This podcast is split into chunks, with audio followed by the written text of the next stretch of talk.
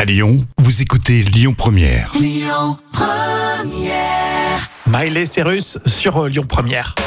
Un petit peu d'histoire, c'est dans l'instant culture pour épater les collègues comme à chaque fois avec professeur Jam. Oui.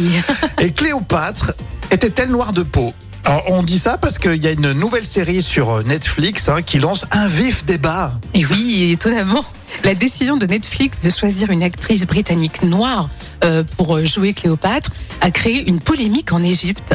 Alors certains soutiennent que la représentation de la reine est incorrecte.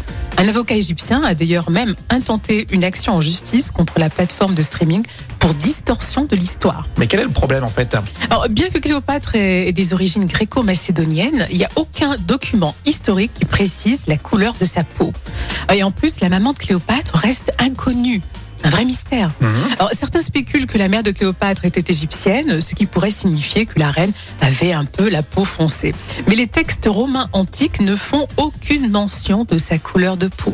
D'accord, ça sera un peu de la géopolitique en fait, non C'est Oui. ça si je comprends bien Exactement, Ah. Suivant exactement. la couleur de la peau de Cléopâtre. Oui, certains historiens disent que sa mère était africaine. Enfin, on ne sait pas, c'est très mystérieux tout ça.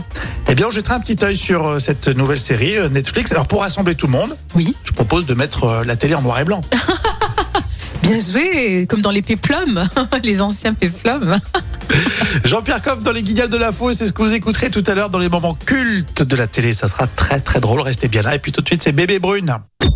Écoutez votre radio Lyon Première en direct sur l'application Lyon Première, lyonpremière.fr et bien sûr à Lyon sur 90.2 FM et en DAB+.